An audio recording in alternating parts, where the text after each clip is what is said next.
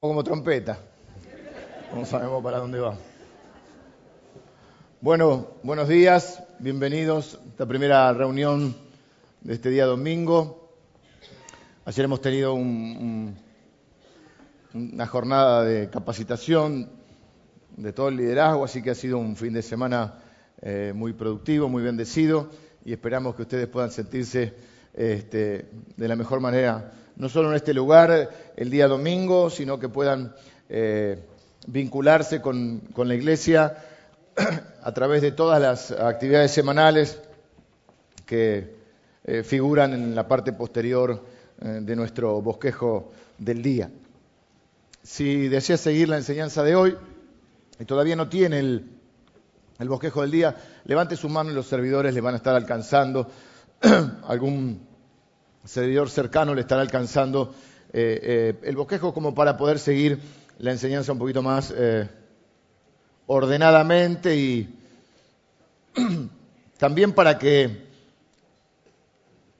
usted la pueda ir, le quede para la semana. De hecho, hoy estamos terminando la serie de Habacuc, estamos terminando un libro más de la Biblia. Pensamos que si de acá a algunos años somos eh, constantes, iremos conociendo muchos de los libros de la Biblia. Hemos hecho ya, y obviamente que también quedan registro de las, de las eh, series. Por ahora están en, en CD o en DVD. Eh, seguramente en algún momento ya estamos trabajando en la edición, porque ahí están más, digamos, más en crudo, ¿no? Pero bueno, estamos trabajando en la edición para poder tenerlas también vía internet en algún tipo de, de red para que usted pueda también eh, tenerlas. También creo que la pueden llevar en, en un pendrive, bueno, hay diferentes formas que las que pueden llevar, porque bueno, hemos hecho varios libros de la Biblia, hemos hecho el libro de Esther, hemos hecho Ruth, hemos hecho gran parte de los Salmos, hemos hecho Filipenses, hemos hecho Efesios, hemos hecho, ayúdenme ustedes, em, no estaban atentos. Santiago hicimos hace poco, Malaquías. Eh, así que bueno, vamos, son 66, no sé, estamos jugando a tener, pero sí vamos teniendo un panorama general de la Biblia y vamos también, no siempre las series son sobre, necesito un vasito de agua, no siempre las series son sobre un, este, acá está, estoy acá, así no soy. No siempre son sobre un libro entero de la Biblia, a veces son temáticas, hemos hecho varias series temáticas. De hecho, la próxima, que comienza el domingo que viene, es una serie que va a estar rondando, se va a llamar Sobrenatural, va a estar rondando sobre esos episodios de la Biblia extraños. Hay episodios muy raros en la Biblia. Hay un episodio, por ejemplo, hoy va a ser mención a Habacuc, un episodio en una batalla que estaba liderando Josué del pueblo de Israel, que, el sol se detuvo.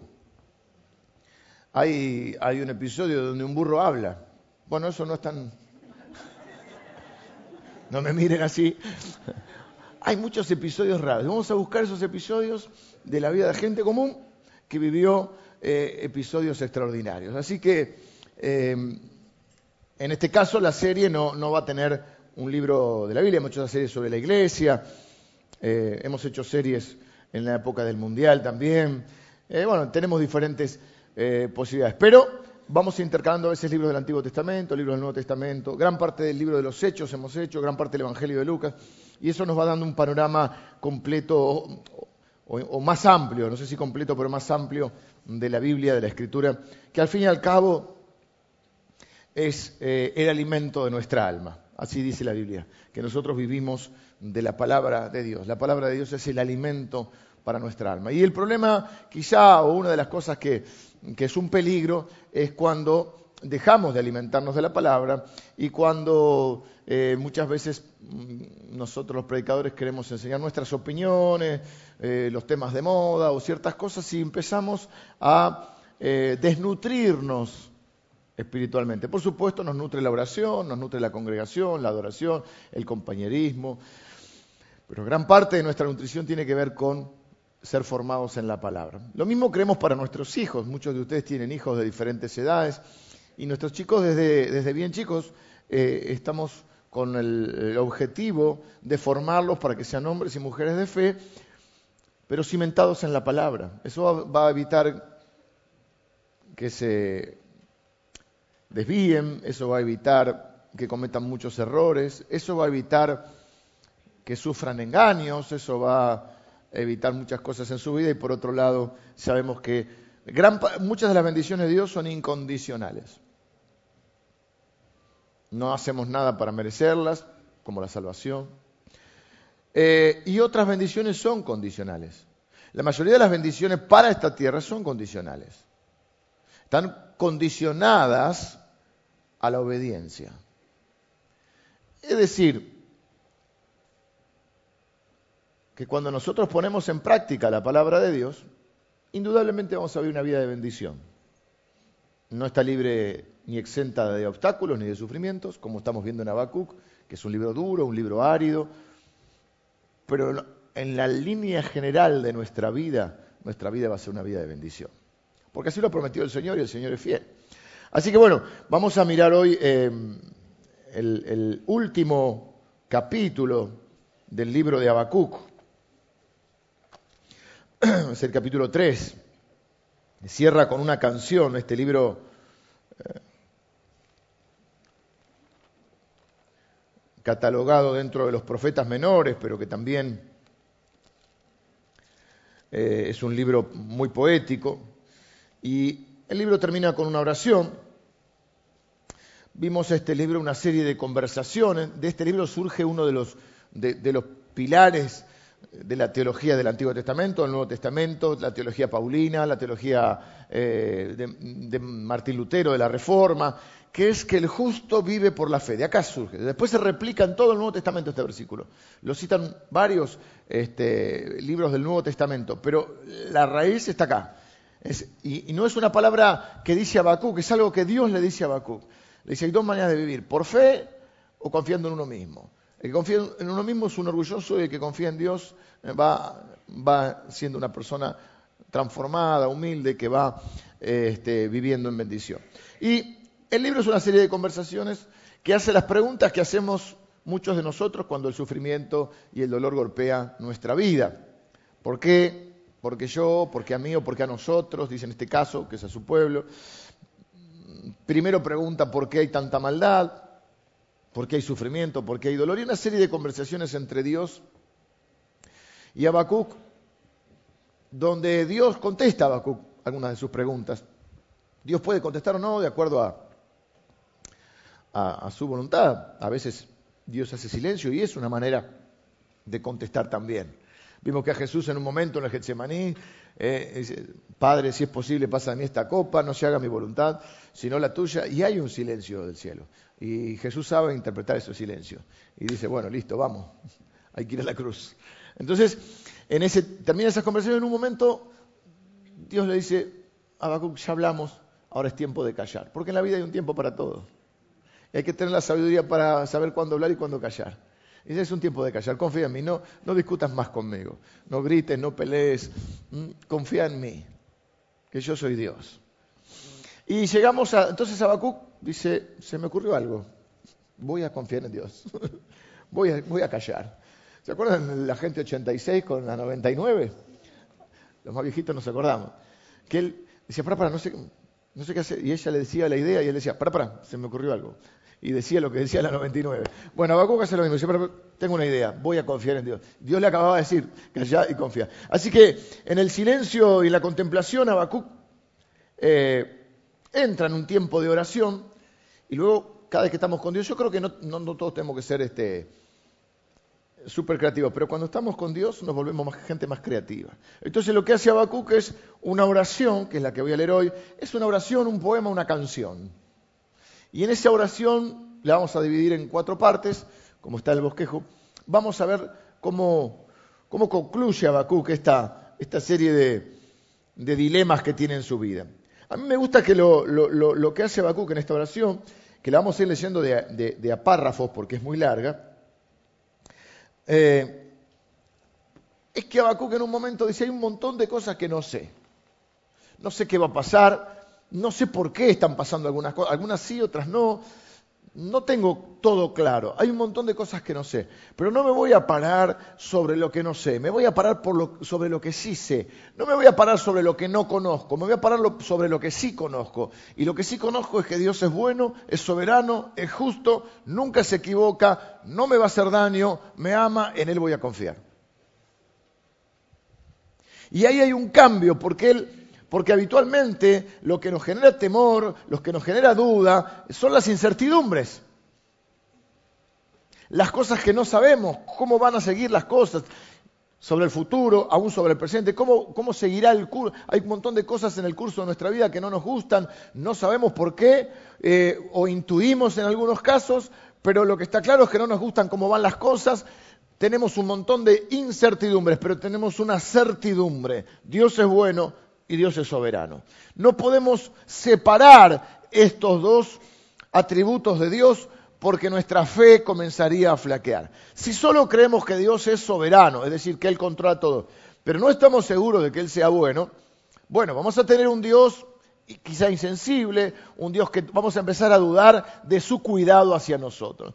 Si por otro lado tenemos un Dios que es bueno, ese Dios te entiende, Dios llora al lado tuyo, Dios te comprende, pero no es soberano, y es un Dios medio chiquito, ¿no? Es un Dios que, bueno, lo reducimos a un terapeuta que te escucha, pero que mucho no puede hacer. Por lo tanto, los dos, los dos atributos, estos dos atributos de Dios deben ir unidos. Porque además la Biblia lo dice. Y hay otros atributos de Dios sobre los cuales nos podemos parar. Dios es justo. Dios es fiel. Dios es santo, quiere decir que no me va a hacer daño. Entonces, una vez que establece lo que él sabe acerca de Dios, le es mucho más fácil lidiar con todas las cosas que no sabe acerca de los acontecimientos que le rodean. Es como decir, Dios, yo no entiendo todo, no sé cómo van a salir las cosas, mm, pero una cosa sé, vos sos bueno, vos sos santo, vos sos soberano, vos sos justo, yo voy a confiar en vos. Y yo soy tu hijo, y vos sos mi Dios. Vamos a dividir la oración en cuatro partes, según nuestro un eh, humilde análisis de este pasaje, lo primero que vamos a tener es que su oración contiene o tiene una petición. Él comienza pidiendo algo. Versículo 1 y 2 vamos a leer. Ven, lo primero que hace es pedir algo, pero ahí ya se empieza a diferenciar de muchos de nosotros. ¿En cuál es la diferencia entre él y nosotros? por lo menos yo me incluyo, quizá no todos, toda generalización es injusta. Pero ¿cuál es la diferencia que yo veo en su petición? En lo, que se diferencia no es que pide, porque todos vamos a Dios y pedimos, sino que se diferencia en lo que pide. Porque Él no pide, eh, Él dice, aviva tu obra en medio de los tiempos, Él no pide que Dios le traiga alivio, Él no pide un escape personal, acuérdense que Él le dice, Dios, ¿Cómo no haces nada? Dios, eh, frente a toda la maldad, Dios le dice, sí, voy, como que no voy a hacer nada. Vos crees que no estoy haciendo nada, yo tengo un plan. Voy a utilizar a unos, a unos que se llaman eh, los caldeos o los babilonios para castigar al pueblo de Israel, que es su pueblo, lo va a disciplinar, no lo va a eliminar, pero lo tiene que corregir, porque para eso es Dios, Dice, voy a... Entonces ahora tiene otra duda, dice esas cosas, dice, ¿para qué pregunto si después no quiero, no quiero saber? Primero quería que Dios haga justicia, después cuando Dios le dijo cuál iba a ser el plan, no le gustó nada. Entonces ya tiene otro problema. No es que no, no, antes era Dios por qué no hace nada, ahora es lo que Dios va a hacer no me gusta. Y entonces ahí comienza la segunda eh, discusión. ¿Cómo puede ser que Dios use esto que son peores que nosotros? Y Dios le dice, no, mira, va a haber un juicio para todo el mundo. El tema es que esa justicia la podemos encontrar en la cruz, si nos arrepentimos de nuestros pecados aquí en la tierra, o delante del trono de Dios en el momento final y ahí va a ser tarde. Pero con todos voy a tratar. Voy a tratar con los de Israel, también voy a tratar con los caldeos. Y entonces eh, el horizonte es oscuro. Son los caldeos viniendo a literalmente arrasar con Israel los llevan cautivos, por eso vienen como un huracán. Pero él no pide liberación de eso, no pide un escape personal, no, está asustado, sí, lo va a decir, pero lo que él pide es que Dios haga su obra. La Biblia dice que a veces no sabemos ni cómo orar, ni cómo debemos orar o cómo pedir, y que el Espíritu Santo nos ayuda aún a, nos enseña a orar. Y acá Habacuc sabe que orar. No sabe qué va a pasar, pero sabe que orar. Y él hace una oración que después replica el Señor Jesús, cuando les mencioné en, el Getsemaní, donde él dice, esta es mi voluntad. Si mi voluntad coincide con la tuya, Señor, bárbaro. Si no, que se haga tu voluntad. Es cuando el Señor Jesús le dice, enséñanos a orar y él dice, vamos a orar así. Señor, venga tu reino. Que el Señor gobierne como tiene que gobernar. Que Él haga su voluntad. Cuando alguien llega a ese tipo de oración, es como que llegó a otro nivel. Es como que aprobó un grado más si viéramos la vida cristiana como una escuela. Es casi que se recibió de algo.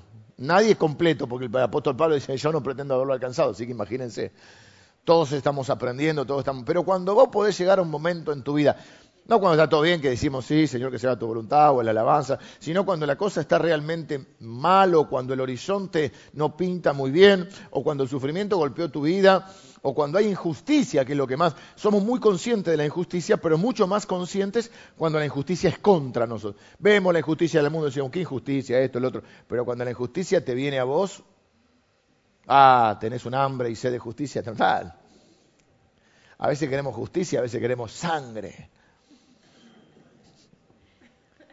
Cuando llegamos a un nivel donde podemos orar y decir, Señor, haz tu obra, confío plenamente, sabiendo que por ahí parte de su obra no nos va a gustar. Ahí es como que, no sé, si la primaria, la secundaria, algo te graduaste. Es lo, por eso repito, cuando orábamos diciendo, Señor, venga tu reino.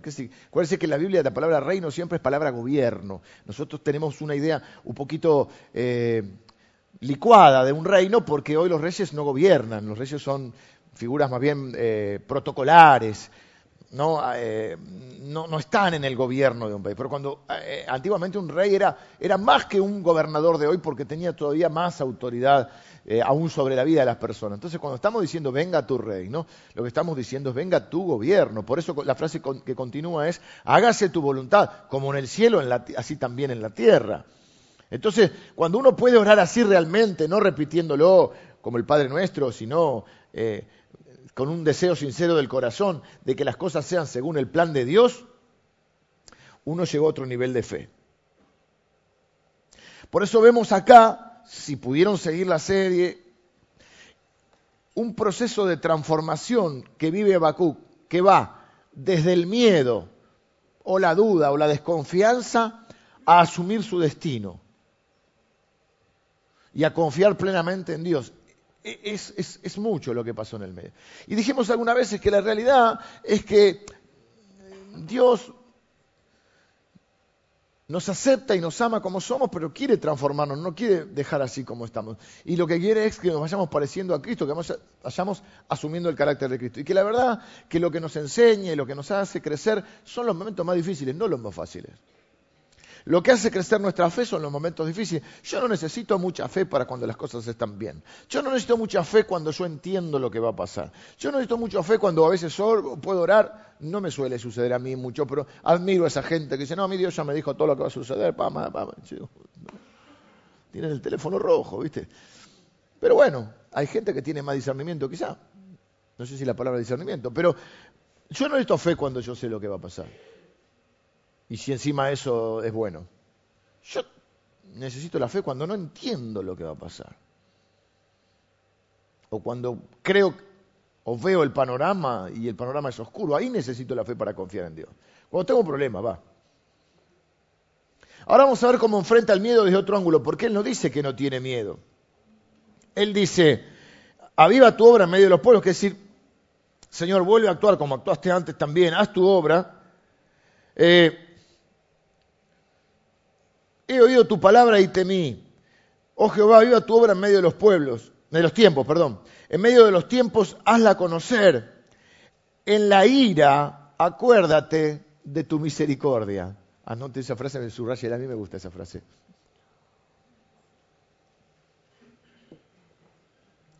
Porque Habacuc no niega que tiene miedo. A veces queremos tener una fe artificial. Ah, no tenga miedo, usted tiene, tiene fe. Este, yo siempre creí que la, que la fe no es la ausencia de la duda. Yo creí que la fe es continuar en medio de las dudas. Para mí no es, es antinatural no tener miedo. O sea, ah, es más, hay un miedo que es... Hay un miedo lógico, hay un miedo que es necesario, instintivo y nos protege. Leí hace unos años atrás el extraño caso de una mujer en no sé dónde, qué país, siempre es en Massachusetts, ¿viste? La Universidad de Massachusetts, que eh, por no sé qué extraño eh, desorden eh, en su organismo, no, no, no tiene miedo. Y es un peligro, no la pueden dejar sola. Pero tiene conciencia del fuego, del, no tiene miedo. Así que hay un miedo que nos protege. Después hay un temor a Dios, que es otra cosa, es un respeto reverencial, y después hay un miedo que es un falso profeta, que es el miedo que siempre nos anuncia catástrofes y apocalipsis. Ese es el que hay que contrarrestar con la palabra de Dios. Pero me parece a mí que es muy, muy, artificial. Decir, bueno, bueno, va, va, ya está. Tenemos fe, entonces no tenemos miedo. No, no, hay un miedo con el cual luchamos. No somos esclavos como cantamos del temor. No tomamos decisiones en base a ese miedo. No nos dejamos gobernar por ese miedo. Pero él dice, yo confío en Dios, yo voy a hacer silencio, yo hago esta oración, mi declaración es esta. Yo me paro firme en lo que sé, no en lo que no sé, pero, pero, pero tengo miedo. Y entonces él hace la oración, haz tu voluntad, Señor. Yo confío en tu ira sabe que viene la ira de Dios, la ira justa de Dios, la ira de Dios no es la ira nuestra, ¿no? Que rompe todo. En tu ira, recuerda tu misericordia. Esa frase es fantástica. Es como si, Señor, yo asumo. Además, acato eh, tu voluntad y me hago cargo, dice eh, Abacuc, en, nombre del pueblo, de alguna manera. Eh, él es consciente que el castigo de Dios es justo. Él es consciente que se lo merecen.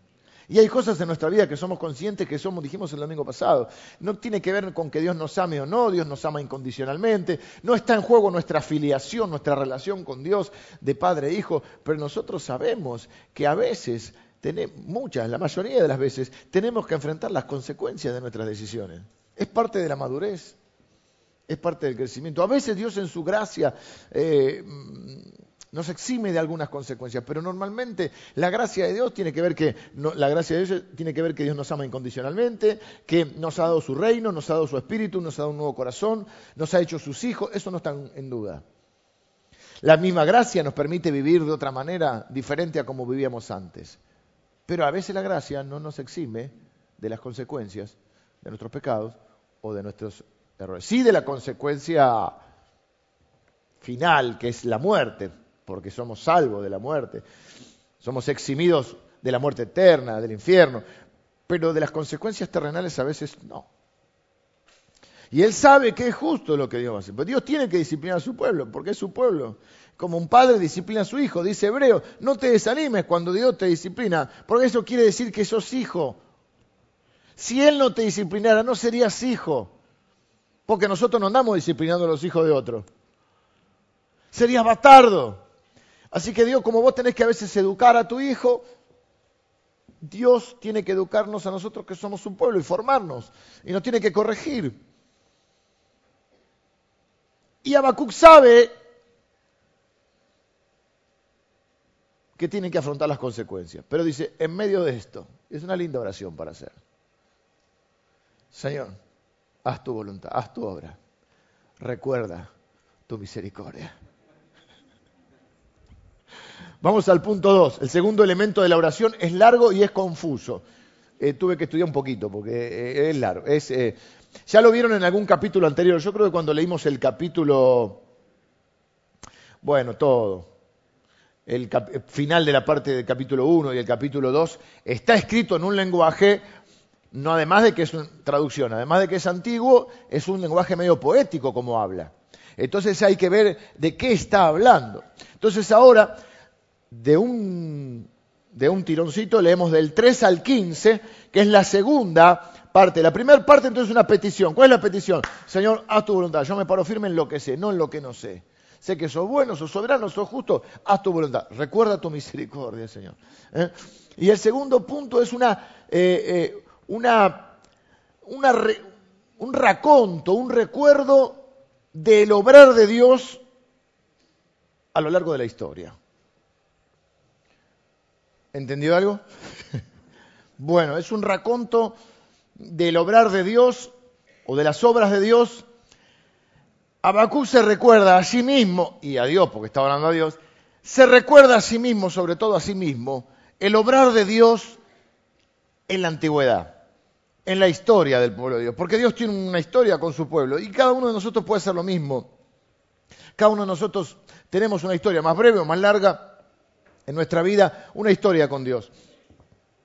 Y muchas veces recordar los hechos de Dios no son para vivir en el pasado, no son para vivir de las grandezas de antes, eh, eh, porque yo una vez vi obrar a Dios en 1977 en la campaña de Luis Palau, y de ahí no tenemos nada para contar. ¿Qué pasó en tu vida?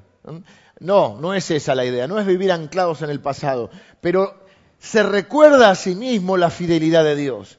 Porque cuando vemos el obrar de Dios en nuestra vida, en la vida de otros, eh, lo estamos viendo en la vida de los hombres de, la, Biblia, ¿qué es lo que nos, nos, va mostrando? Nos va revelando quién es Dios, nos va revelando cómo obra Dios. Y eso, y Dios es fiel, y Dios no cambia de idea.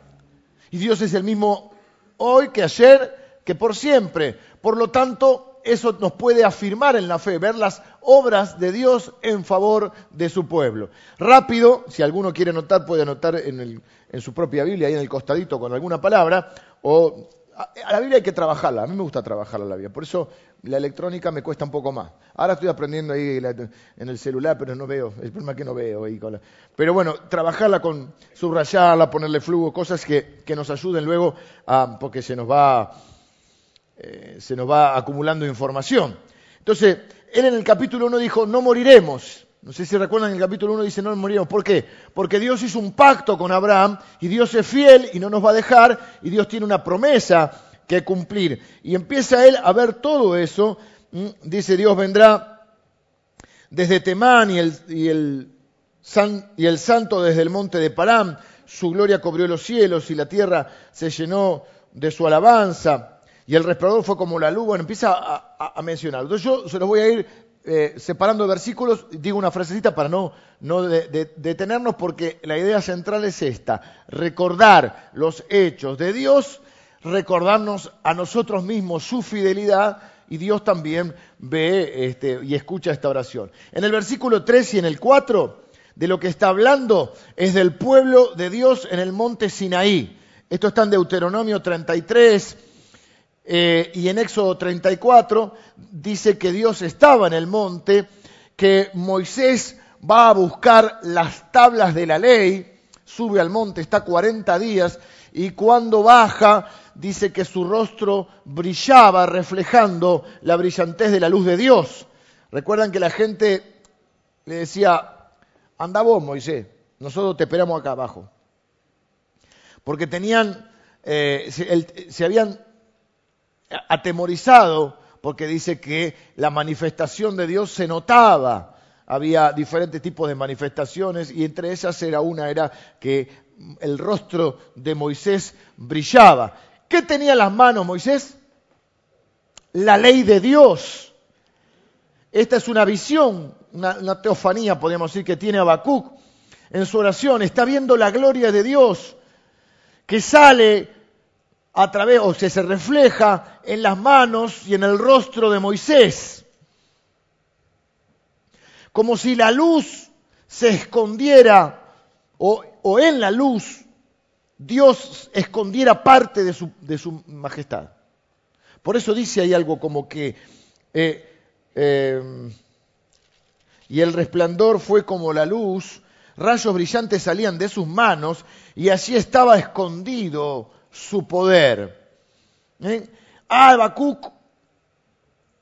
está recordando en este momento lo impresionante que fue para el pueblo de Dios cuando Dios mostró algo de su luz, algo de su brillantez. Es como que se gloria en la clase de Dios que tiene.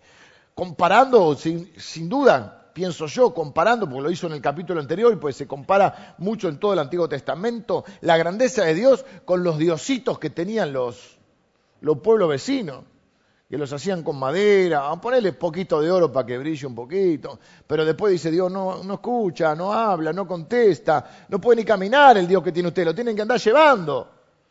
Y nos reímos, y qué incultos que eran, no sé si te suena esas cosas.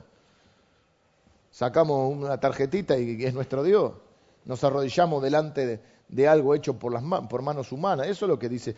Fíjense contra este Dios que Hebreos hace una descripción de lo que era el monte, el monte de Dios. En el versículo 5 pasa otra cosa y habla de Egipto y de las plagas. Yo lo hago rápido porque si no nos quedaríamos demasiado tiempo aquí. De delante de su rostro iba mortandad y a sus pies salían carbones encendidos. Eh, si uno sigue en el contexto, ahora vamos a ver, en el, del 6 al 8 habla en términos generales de que Dios controla la historia y cuando Dios quiso, Israel tuvo victoria sobre otras naciones. Pero en el 5 lo que está hablando es de las plagas y de la, mortandad, que eso fue la plaga final, donde Dios libera a su pueblo. En el 9 hace referencia a una figura muy linda. Dice, se descubrió enteramente tu arco, los juramentos a las tribus fueron palabra segura, hendiste la tierra con, ríos. Es la figura de un eh, arquero, no de fútbol, sino un arquero de, flechas, que tiene el arco no guardado en la, en la aljaba, en el estuche diríamos, en la mochila, sino que ya lo tiene preparado. Es la figura, a, mí y a mi hijo nos gustan los westerns, porque ya le gustaba a mi papá también, todas las películas del oeste. Es como que tiene ya el arma desenfundada. Y la idea es la idea de un Dios vigilante, un Dios que está listo para defender a su pueblo. Mirá qué linda figura. Tremenda figura del cuidado de Dios hacia su pueblo. No es un Dios, un, arquero que está dormido. No es alguien, pará, pará, que no sé dónde dejé la flecha. No, es alguien que ya está listo para defender a su pueblo, sea cual fuere el enemigo. Versículo 10. Te vieron y tuvieron temor los montes. Pasó la inundación de las aguas, el abismo dio su voz a lo alto, alzó sus manos. Acá es una referencia al Mar Rojo, cuando separa las aguas, Dios en favor de su pueblo. Versículo 11 dice, el sol y la luna se pararon en su lugar, a la luz de las saetas anduvieron y al resplandor de tu fulgente lanza. Versículo 11 es referencia a Josué capítulo 10, donde el sol, capaz lo vemos en la, serie próxima, donde el sol y la luna se detuvieron. Dice que estaba ganando Israel. Y Josué, eh, viste, porque a veces tenés esos, esos raptos de fe mayor, en medio de la batalla, mm, manda que se detenga, este, el que no se haga de noche, queríamos decir, porque tenía que terminar ahí la, la batalla. Es ahora o nunca. y, y el sol se detiene. El sol y la luna se paralizaron frente al resplandor que provenía de las flechas de Dios en defensa de su pueblo.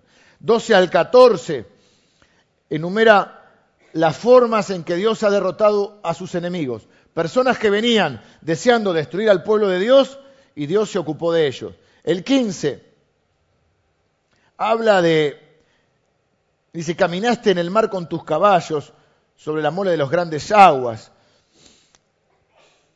Es como si dijera que nada puede tener a Dios. Que si Dios tiene que atravesar los mares para defender, para intervenir en favor de su pueblo, lo va a hacer.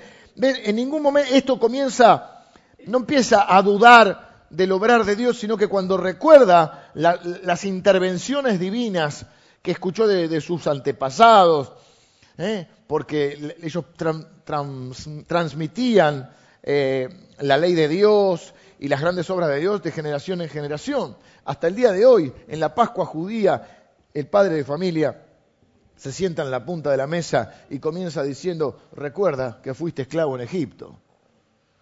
De ahí te sacó. Todo el día de hoy lo hacen. ¿Mm? Esto que te mandó hoy se lo vas a enseñar a tus hijos y a los hijos de tus hijos. Y nuestros hijos no están, no es que no están acá para que no molesten eh, y los tenemos en un aguantadero, no, están de a chiquitos a sus formas, están aprendiendo la palabra de Dios. Es un mandato de Dios.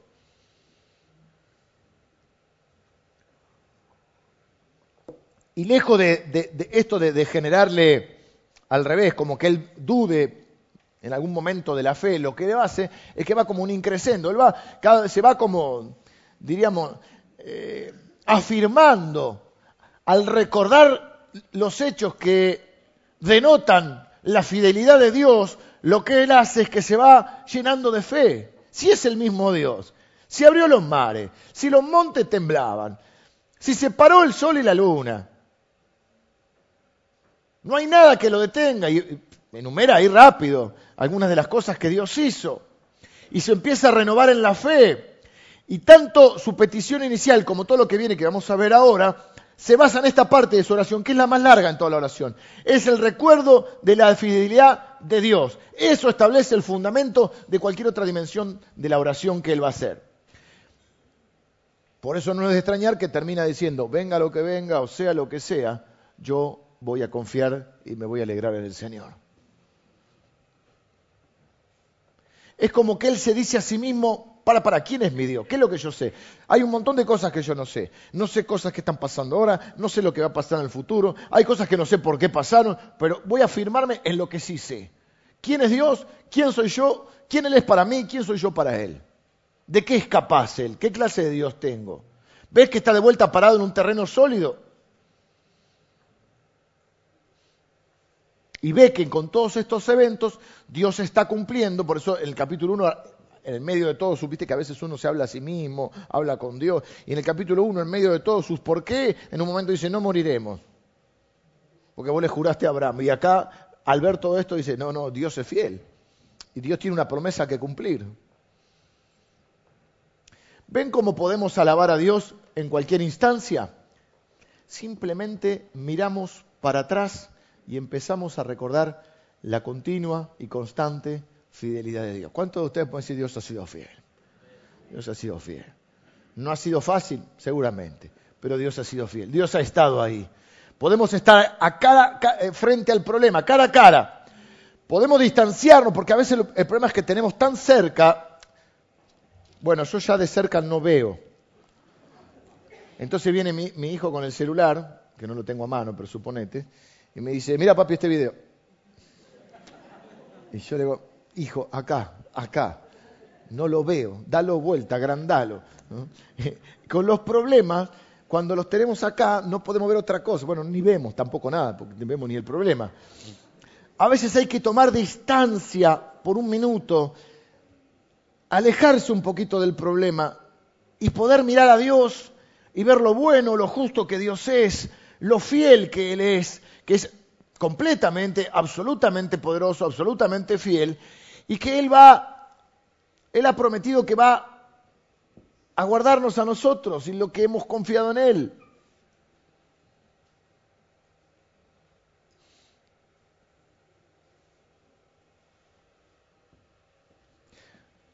Voy a decir algo que creo que quiero que se entienda bien, pues nadie, nadie entiende completamente a Dios, pero sí vamos conociendo a Dios, vamos creciendo en el conocimiento de Dios. Entonces uno puede decir, yo no entiendo lo que pasa, pero entiendo a Dios. No entiendo por ahí todo lo que Dios va a hacer, pero quiero decir, pero conozco a Dios. Sé quién es Dios. La base está. La base está. Ya sé que Dios es fiel. Ya sé que Dios es bueno. Ya sé que Dios es todopoderoso. Yo me voy a afirmar en eso. Porque si no, entro a caminar en un terreno que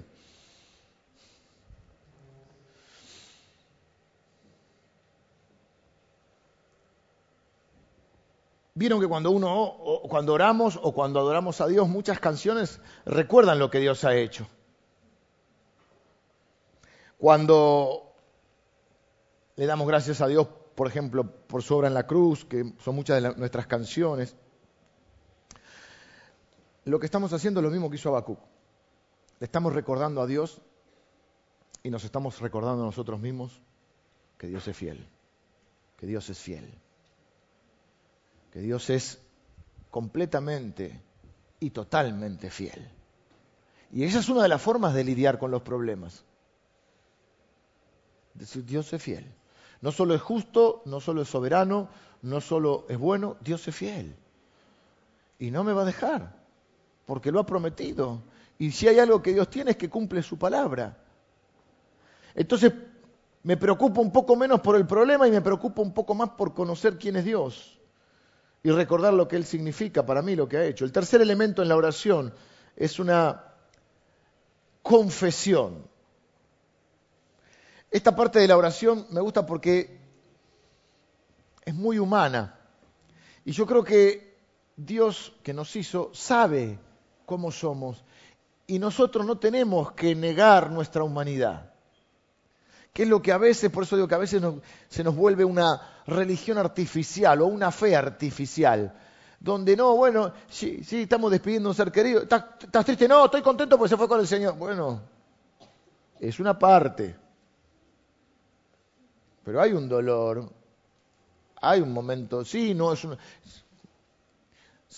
nuestra gente que muere en Cristo sabemos que está la esperanza de un reencuentro, pero que no, no, no, ¿cómo negar el dolor? Negar que lo vas a extrañar, negar que extrañas a, gente que amas y ya no está. Entonces a veces esa, oh no, no tengo, no tengo temor, termina siendo una cosa media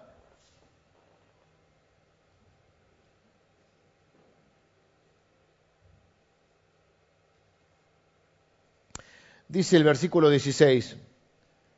¿Por qué digo lo que digo? Por esto. Oí y se conmovieron mis entrañas, a la voz temblaron mis labios, pudrición entró en mis huesos y dentro de mí me estremecí.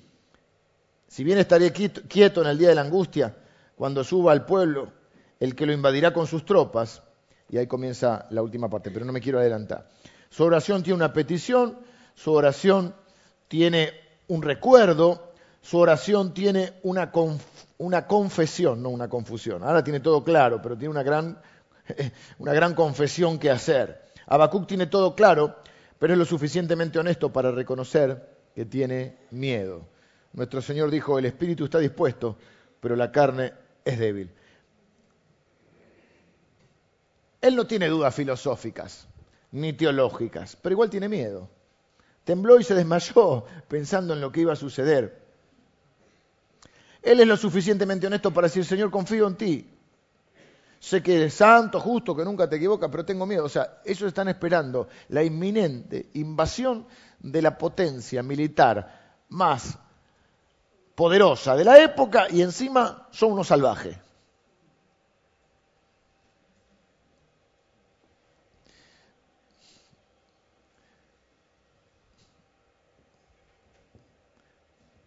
Esta semana estaba viendo, el domingo pasado a la noche, nos quedamos con Lili viendo lo que está pasando en Venezuela. Tenemos algunos hermanos venezolanos. Eh, y pensaba, qué loco, de golpe, no te imaginaste capaz nunca en tu vida que te iba a pasar cosas así, ¿no? Mi mamá nació en la Segunda eh, Guerra, no, en la Segunda Guerra, no, perdón, en la Guerra Civil Española, poquito antes de la, de la Segunda Guerra. Y bueno, obviamente la historia familiar la conozco, no la voy a contar hoy porque no, no es el caso. Pero de golpe vos tenés una vida de una forma, vas viviendo, imaginás un futuro, tenés una profesión. Mi abuelo era cirujano en la guerra, eh, eh, en la época de la guerra, por eso quedan allá, vienen todas las mujeres, todos los hombres quedan en la guerra. Encima estaban del lado contrario a Franco, así que perdieron fueron presos, etc. De golpe se quedaron sin, sin casa, sin trabajo, sin nada, sin familia. Eh, estás como aturdido. Imagínense nosotros, mañana tenemos cada uno de nosotros un plan para los próximos quizá 10 años. Espero que tengas algún plan. o vamos diseñando, sujeto a Dios, pero siempre tenemos una idea que queremos hacer los próximos años. Y vos de golpe, todo vuela por los aires.